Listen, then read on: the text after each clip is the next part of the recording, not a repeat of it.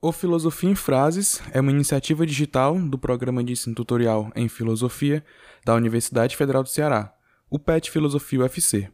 Nosso intuito é o de levar a filosofia para além de livros, indo parar então no ambiente virtual.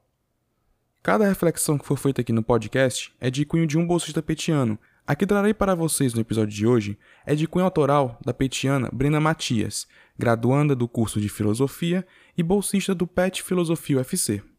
Postamos nossas reflexões semanalmente ou quinzenalmente em nossa página no Instagram, petfilo.fc. Aproveitando, curta nossa página no Facebook, facebook.com.br petfilosofiaufc. Para contatos profissionais, nosso e-mail é petfilosofiaufc.gmail.com. Então, parte desbravar a reflexão?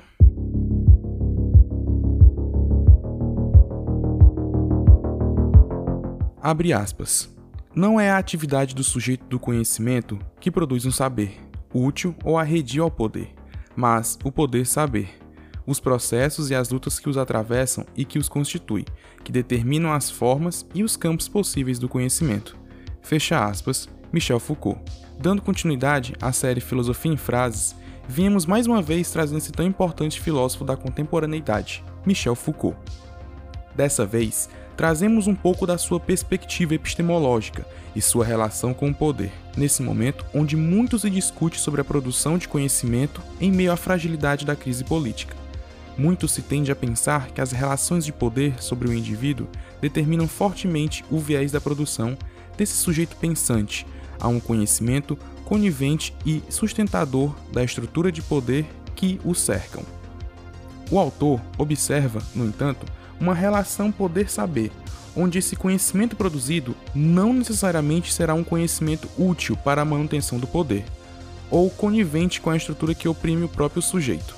O que Foucault quer nos dizer é que esse sujeito atuante na produção de conhecimento é atravessado por lutas e processos que os constituem enquanto sujeito, e esses processos vivenciados pelo mesmo é que vai determinar os caminhos a serem traçados nesse processo epistemológico.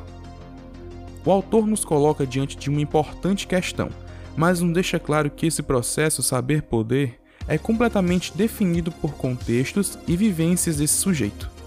Nós, do PET Filosofia UFC, esperamos que todos estejam bem e cuidando de si nesse período delicado que estamos vivenciando.